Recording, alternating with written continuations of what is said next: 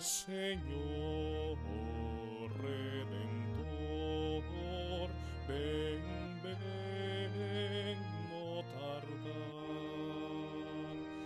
Oh mi niño Rey divino, dona paz al corazón. San Andrés, el primer llamado. El anuncio del Evangelio es la misión de todo apóstol de Cristo. Él los llamó consigo para que viviendo muy cerca de Él hicieran experiencia del amor misericordioso del Padre que a través de sus palabras y obras se reveló a la humanidad. Jesús hizo de aquellos primeros discípulos unos verdaderos testigos de todo lo que vieron y oyeron.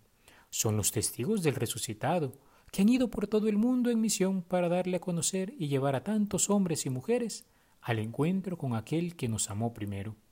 Hoy celebramos a San Andrés, uno de los primeros llamados, como nos lo muestra el Evangelio de hoy. De hecho, algunas tradiciones griegas lo llaman el protóclito, es decir, el primer llamado. Este apóstol será uno de aquellos hombres que desde el primer encuentro con el Señor se convirtió en un verdadero heraldo de la buena nueva, pues apenas le conoció, fue a decir a su hermano Simón Pedro, hemos encontrado al Mesías, que significa Cristo, y lo llevó a Jesús. Este santo apóstol es mencionado en otras tres ocasiones en el Evangelio. En la multiplicación de los panes, ahí nos enseña a poner en manos de Jesús incluso aquello que consideramos poca cosa, puesto que aunque eran pocos los trozos de pan que tenían, igual se los lleva nuestro Señor. Sus dudas eran patentes, ya que le diría que no bastarían para aquella multitud y qué sorpresa se llevaría cuando Jesús les mostró que Él es capaz de transformar en grandes obras de amor lo que para los hombres no vale mucho. Y es que para el que ama, nada es pequeño. También lo vemos de camino con Jesús en Jerusalén, a la vez que dice un elogio sobre el templo, lo cual da pie a que nuestro Señor Jesucristo pronuncie el discurso escatológico, aquel acerca del final de los tiempos lo cual suscitó interrogantes en el apóstol y sus compañeros, a lo que nuestro Señor dio como respuesta una palabra que los movería al discernimiento de los signos de los tiempos y a la vigilancia. Así nos enseña el apóstol a no tener miedo de entrar en diálogo con el Señor, estando atentos, claro está, a la escucha de su palabra. Finalmente le encontramos explícitamente mencionado junto con Felipe como un intercesor de algunos griegos que querían entrar en contacto con el Señor Jesús. De hecho, el nombre Andrés es de cultura helénica y por tanto esto habría inspirado a aquellos hombres una cierta confianza hacia él. De todos modos, aquella fue ocasión para que Jesús hablara de la hora de su glorificación. De alguna manera, con esto les daba a entender, nos dice el Papa Benedicto XVI, que Jesús quiere decir, sí, mi encuentro con los griegos tendrá lugar, pero no se tratará de una simple y breve conversación con algunas personas, impulsadas sobre todo por la curiosidad. Con mi muerte, que se puede comparar a la caída en la tierra de un grano de trigo, llegará la hora de mi glorificación.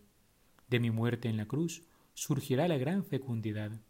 El grano de trigo muerto, símbolo de mí mismo crucificado, se convertirá con la resurrección en pan de vida para el mundo será luz para los pueblos y las culturas. Sí, el encuentro con el alma griega, con el mundo griego, tendrá lugar en esa profundidad a la que hace referencia el grano de trigo que atrae hacia sí las fuerzas de la tierra y del cielo y se convierte en pan. En otras palabras, continúa el Papa Benedicto, Jesús profetiza a la iglesia de los griegos, la iglesia de los paganos, la iglesia del mundo como fruto de su Pascua. Queridos hermanos, Jesús les anuncia una de las características de la llegada de los tiempos del Mesías Salvador. El antiguo pueblo elegido vivirá su vocación de reunir en sí todos los pueblos del mundo, ya que en él nacerá el Redentor de la humanidad. Todas las naciones comenzarán a formar parte del nuevo pueblo de Dios, del nuevo Israel que resplandece en su santa iglesia. El Papa Emérito también nos recordaba en aquella ocasión las palabras que según una antigua tradición habría pronunciado el apóstol antes de su martirio. Salve, oh cruz inaugurada por medio del cuerpo de Cristo, que te has convertido en adorno de sus miembros como si fueran perlas preciosas. Antes de que el Señor subiera a ti, provocabas un miedo terreno. Ahora, en cambio, dotada de un amor celestial, te has convertido en un don. Los creyentes saben cuánta alegría posees, cuántos regalos tienes preparados. Por tanto, seguro y lleno de alegría, vengo a ti para que también tú me recibas exultante como discípulo de quien fue colgado de ti. Oh cruz bienaventurada, que recibiste la majestad y la belleza de los miembros del Señor, tómame y llévame lejos de los hombres y entrégame a mi Maestro, para que a través de ti me reciba quien por medio de ti me redimió. Salve, oh cruz, sí, verdaderamente salve. En este tiempo de Adviento, contemplar la figura de este apóstol nos lleva a ver en él un modelo de preparación a la llegada de Cristo, puesto que según nos enseña el Evangelio de San Juan, antes de conocer al Señor, había sido previamente discípulo de San Juan Bautista. Había escuchado la voz que clama en el desierto, preparen los caminos del Señor. Junto al futuro apóstol San Juan, habría oído al último de los grandes profetas del Antiguo Testamento, que les dijo, He ahí el Cordero de Dios que quite el pecado del mundo. Y los dos discípulos oyeron sus palabras y siguieron a Jesús. Que con San Andrés Apóstol aprendamos en este tiempo a disponer nuestro corazón a la escucha de la palabra de Dios, para poder acoger los dones que quiere derramar en nuestras vidas, el mayor de los cuales será ser sus discípulos, testigos del amor que nos manifestó al hacerse hombre por nosotros para salvarnos y ser a la vez misioneros que vayan y proclamen a aquel que han conocido y amado y que habrá de volver al final de los tiempos. Alabado sea Jesucristo, por siempre sea alabado.